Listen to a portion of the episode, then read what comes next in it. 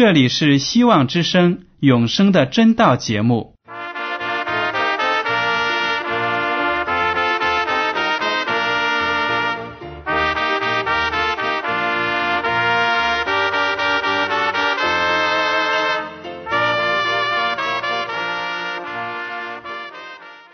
亲爱的听众朋友们，你们好，我是艾德，很高兴今天能和你们在永生的真道这个栏目中见面。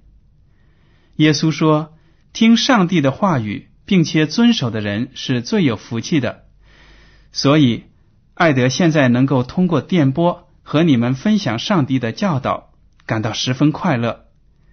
我也希望众位弟兄姐妹。还有那些正在寻求真道的朋友们，也能够珍惜这段时光。大家不妨在手边准备好纸和笔，将今天讲到的要点和经文章节做些记录，以便过后自己再亲自查考圣经。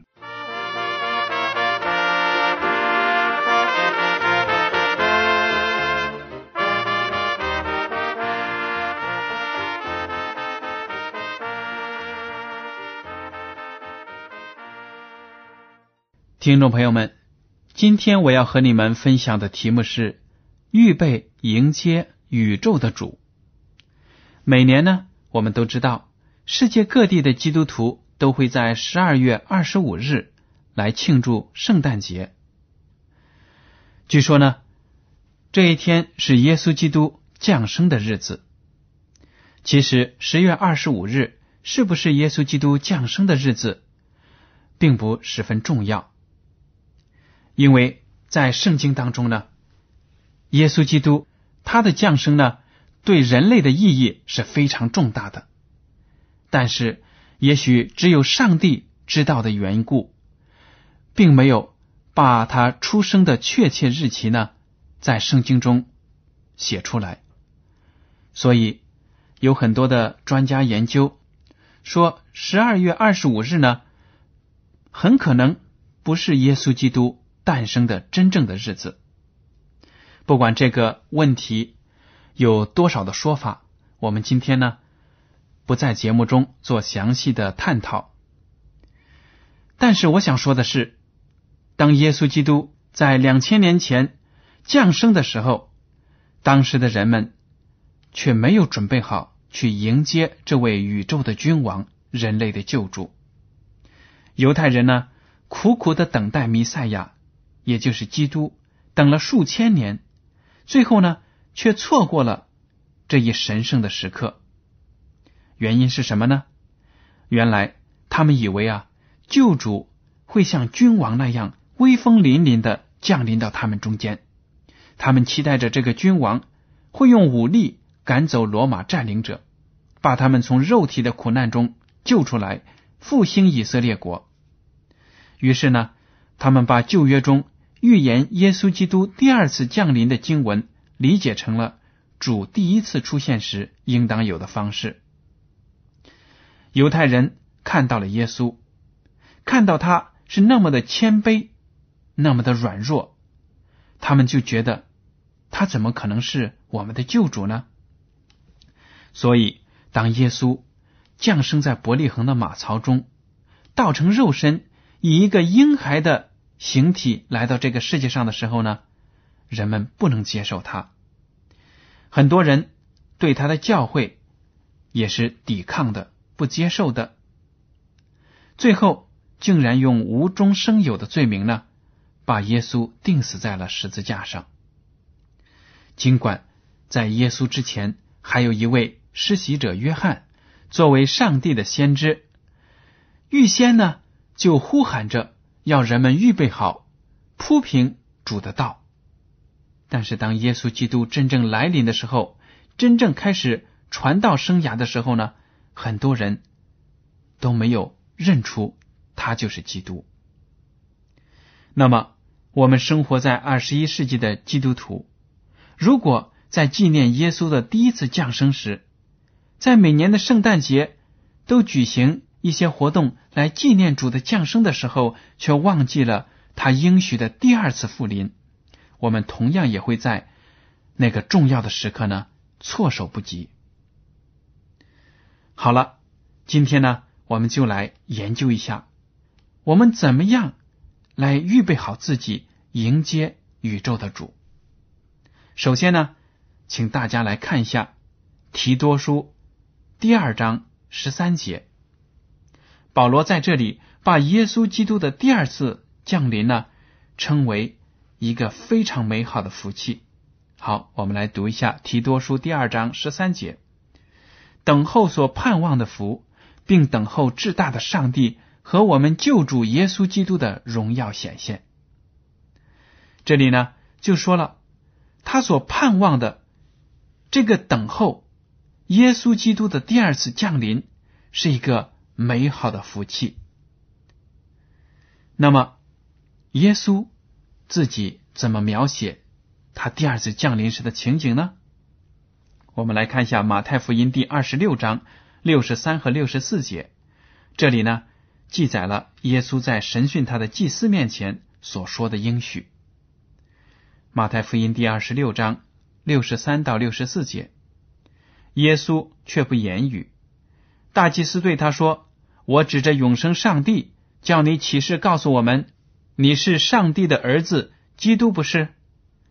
耶稣对他说：“你说的是。”然而我告诉你们，后来你们要看见人子坐在那全能者的右边，驾着天上的云降临。这里呢，描写到了那些祭司恼羞成怒，他们想搞清楚耶稣基督到底是不是上帝的儿子。如果是的话，为什么会束手就擒，被我们抓到我们面前来受审呢？如果是上帝的儿子，他一定会反抗的。为什么他不反抗呢？这些祭司呢，非常的恼怒。于是呢，他就问了：“你到底是不是上帝的儿子？”基督，耶稣说：“你说的是。”然而呢，我告诉你，将来呢，你会看见我和那全能者，也就是天父上帝，一起驾着天上的云降临。耶稣基督作为上帝，他所说的每一句话都不会落空的，都是实实在在，一定要实现的。所以耶稣说，将来他一定会和天父，会和众天使一起驾着天上的云降临。好了，我们来看一下耶稣基督所描写的这第二次降临，他的目的是什么？约翰福音第十四章一到三节，我们读一下：你们心里不要忧愁，你们信上帝也当信我。在我父的家里有许多住处，若是没有，我就早已告诉你们了。我去原是为你们预备地方去。我若去为你们预备了地方，就必再来接你们到我那里去。我在哪里，叫你们也在哪里。这里呢，记载了耶稣基督在临受难之前对他的门徒们所说的话，因为他的门徒们有一种预感，感觉到耶稣将要离开他们了，所以呢，他们心中忧愁。但是基督就对他们说了：“你们不要忧愁，你们信上帝，也当信我。我这次去呢，是要为你们预备一个地方。”当我预备好了，我会再来接你们和我同住。这就是上帝的应许。主应许我们，他虽然离开这个世界，回到天父上帝那里去，但是呢，他在上帝那里仍然有工作在做，为的是我们完全能够得救。等他第二次降临的时候，就是圣徒得赏赐的时候，他就会带到。把我们带到天父所预备的国里面，为我们预备好了很美好的居住的环境。这是一个非常美好的安慰人心的鼓励。好了，接下来我们就要研究一下耶稣基督他降临时是什么样子，是不是偷偷摸摸的，只有一些得救的基督徒才能知道呢？好，我们看《使徒行传》第一章九到十一节，说了这话，他们正看的时候，他就被取上升，有一朵云彩把他接去，便看不见他了。当他往上去，他们定睛望天的时候，忽然有两个人身穿白衣站在旁边，说：“加利利人呐，你们为什么站着望天呢？这离开你们被接升天的耶稣，你们见他怎样往天上去？”他还要怎样来？这里就讲到了耶稣基督和门徒告别之后，在加利利的山头呢，就升上了天去。这些门徒在迫切的观看的过程当中呢，发现他们身边站着两位天使。天使说：“你们为什么站着望天呢？这离开你们被接升天的耶稣，你们见他怎样往天上去，他还要怎样来？”也就是说呢，耶稣基督第二次降临的时候，他的实实在在的身体会从天而降，来到我们中间。这是一个非常重要的信息，因为有很多的人，很多的教会，他们不相信耶稣基督会以实实在在的身体降临在这个地球。他们说呢，耶稣基督的降临，上帝的国降临。只是在我们的心里面，是要我们基督徒把这个世界改造好，把福音传开。他们不相信耶稣基督能够再来，他们以为呢，这个世界会渐渐的变得美好，因为基督徒的努力而变得美好。这样呢，从象征的意义上就表明了基督的国降临了。这种说法呢？是不正确的，因为呢，这个世界按照圣经的预言，只能是越来越败坏，基督徒呢将会受到越来越多的压迫和逼迫。大家都看得到，社会的风气每日都在下降，各种各样的灾难、环境的恶化，都告诉我们，这个世界呢不会是越来越美好。所以呢，耶稣基督的降临，第二次的复临，对我们每一个基督徒来说，对世界上每一个人来说，都是非常重要的一个事件。到那个时候，地球上将有多少人能够目睹基督的复临呢？在启示录第一章第七节这样说：“看呐，他驾云降临，众目要看见他，连刺他的人。”也要看见他，地上的万族都要因他哀哭。这话是真实的。阿门。门徒约翰在异象当中，在圣灵的感动之下，看到了主耶稣第二次降临时的情景，他就写下了：耶稣基督将会驾云降临，地球上所有的人，所有活着的人都能够看到他的降临。连那些迫害教会的人、杀害耶稣基督的人都能够看见。从这节经文呢，我们就可以看得出，耶稣基督第二次复临的时候，并不是像某些教会所传扬的秘密的降临，把教会从地上提走，不是这样的。耶稣基督的降临呢，将使世界的历史画上一个句号。使世界的文明终结，这样一个重大的事件，不是一个偷偷摸摸的这样一个行动可以做得到的。好了，我们再继续读圣经，看一看基督复临时发生的波澜壮阔的场面和声音。铁萨罗尼迦前书第四章十六节这样说：“因为主必亲自从天降临。”有呼叫的声音和天使长的声音，又有上帝的号吹响。那在基督里死了的人必先复活。耶稣基督和天使们来临的时候，威风凛凛，将有天国的号角吹响。在这号角的声音当中呢，那些在坟墓里已经安睡的信徒，这时就会闻声而起，从坟墓中复活。这幅情景。将是多么的激动人心呢？即使你和我不能够活着看到耶稣基督降临时的威严，那么在他降临的时候，我们从坟墓中复活，也能够看到他和他那些天使们威风凛凛的样子，该是多么美好的一件事情啊！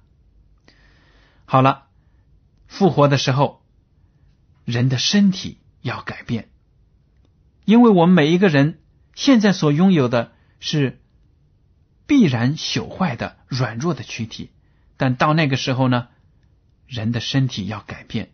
格林多前书第十五章五十二节说：“就在一霎时、眨眼之间，号筒末次吹响的时候，因号筒要响，死人要复活，成为不朽坏的。”我们也要改变，在那一刹那间，所有的信徒，所有预定得救的信徒呢，身体都要起到奇妙的变化，成为呢不会朽坏、永远不死的躯体。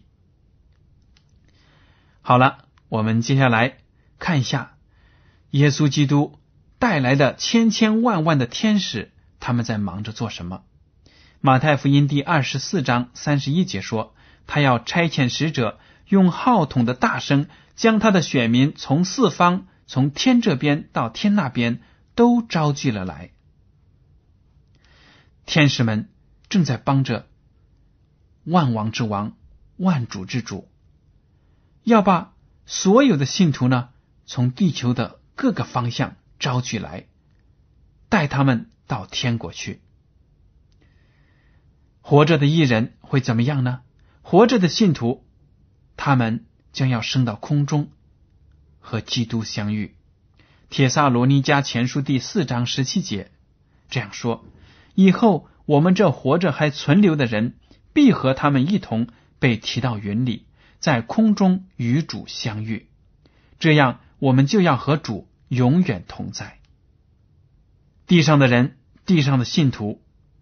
地上中心的教会，在耶稣基督第二次降临的时候，确实会被提到空中与主相遇。但是呢，这个不是一个秘密的举动，而是一个公开的、波澜壮阔的场面。好了，当耶稣基督第二次降临的时候，没有任何一个人能够错过这个时刻。在我们的人生当中，有很多重要的事项。重要的事件，我们可能错过了，过后呢会感觉到遗憾。但是呢，那些东西都是微不足道的，跟耶稣基督第二次降临的这个事件相比呢，其他的任何事情都是次要的。如果我们错过了那些微不足道的事情，还可以活；但是如果我们错过了耶稣基督的第二次降临与复活没有份，那么。我们将来呢就没有希望进入天国去享受永生。到那个时候呢，地球上的恶人，那些平时拒绝福音、抵挡福音、抵抗基督的人呢，就会大惊失色、张慌失措。好，我们来看启示录第六章十四到十七节：天就挪移，好像书卷被卷起来；山林海岛都被挪移，离开本位。地上的君王、臣宰、将军、富户、壮士和一切为奴的、自主的，都藏在山洞和岩石穴里，向山和岩石说：“倒在我们身上吧，把我们藏起来，躲避做宝座者的面目和羔羊的愤怒，因为他们愤怒的大日到了，谁能站得住呢？”听众朋友们，当耶稣基督驾着云彩来临的时候。天都起了变化，整个天空突然消失了，像书卷被卷走了一样。山林海岛都离开了本位，说明了地球上将有剧烈的地壳运动，有地震发生，大陆的板块都在活动。地上的君王、臣宰、将军、富户、壮士和一切为奴的、自主的这些人呢？都包括了，代表了地球上的各个阶层、各种人士。这些人因为没有接受耶稣基督，所以呢，他们平时的威风，即使是君王，他也感到害怕，感到他的末日来临了。他们就拼命的要躲藏，躲避耶和华上帝的面，躲避基督的面。他们说，宁肯要石头、大山倒在他们身上，把他们遮盖起来，因为上帝、基督回到这个世界上，向那些迫害教会的人复仇的时刻到了，他们承受不了。耶稣基督降临的时刻呢，真的是。非常的灿烂辉煌。马太福音第二十四章二十七节还说：“闪电从东边发出，直照到西边，人子降临也要这样。”当闪电发生的时候，人可以在很大的范围内同时看到这个闪电，速度非常的快，声音呢非常的响亮。耶稣基督就用这句话来比喻。他第二次降临的时候，也是这样子波澜壮阔，像闪电和雷鸣一样，所有的人都要看见。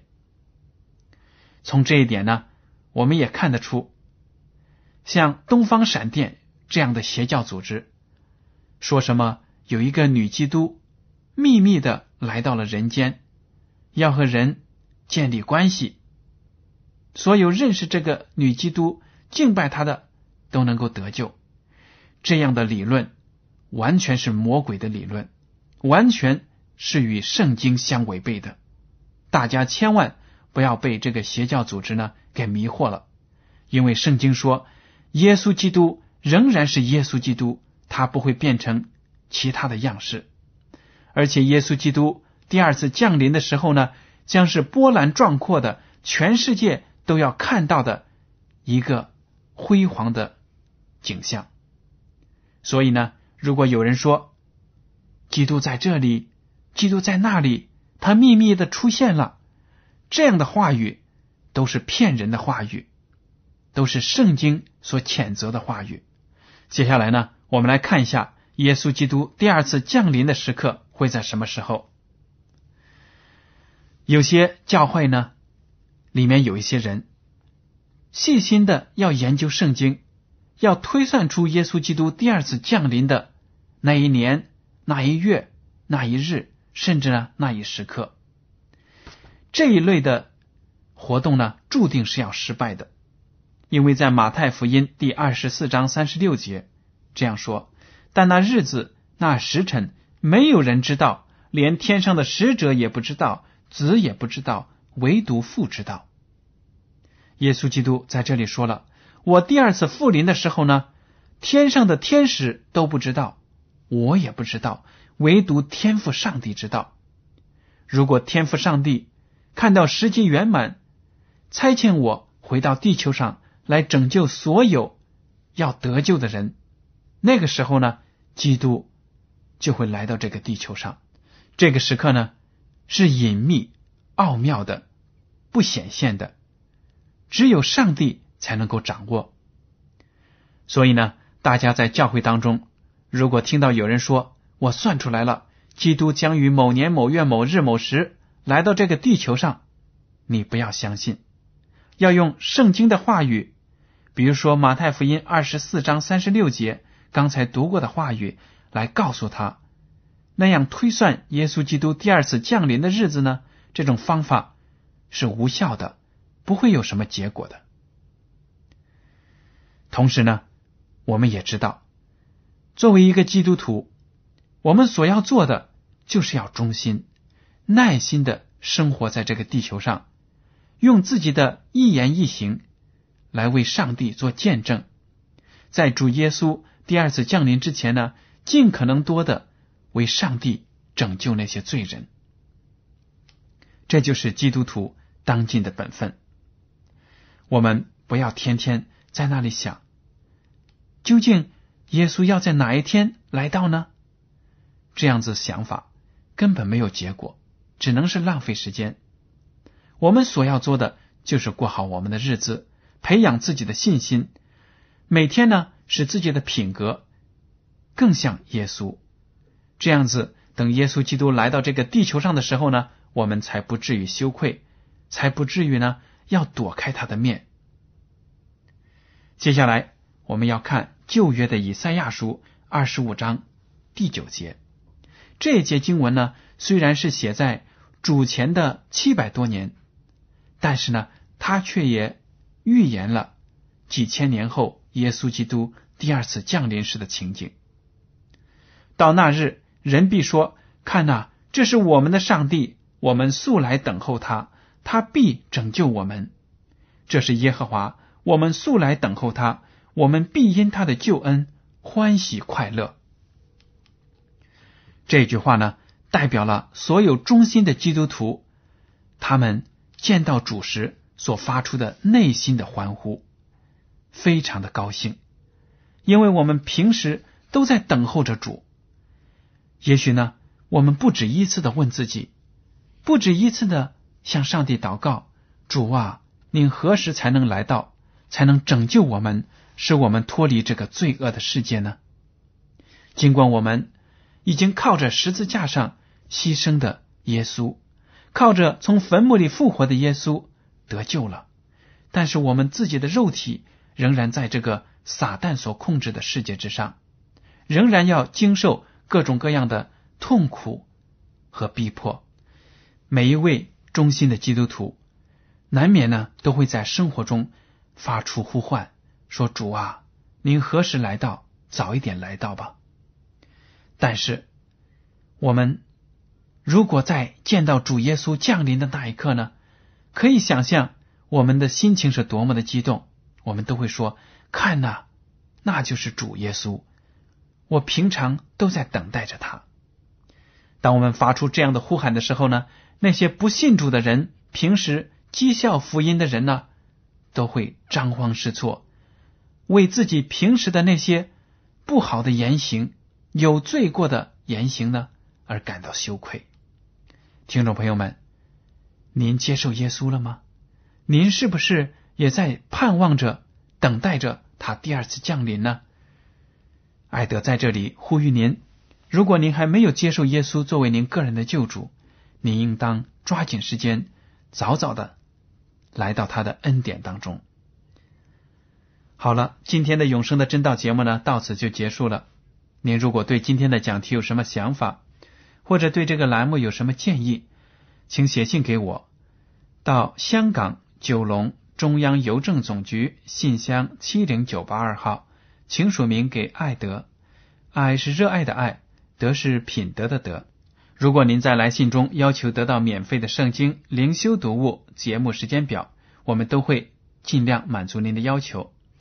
为了帮助大家学习研究真道，我们还。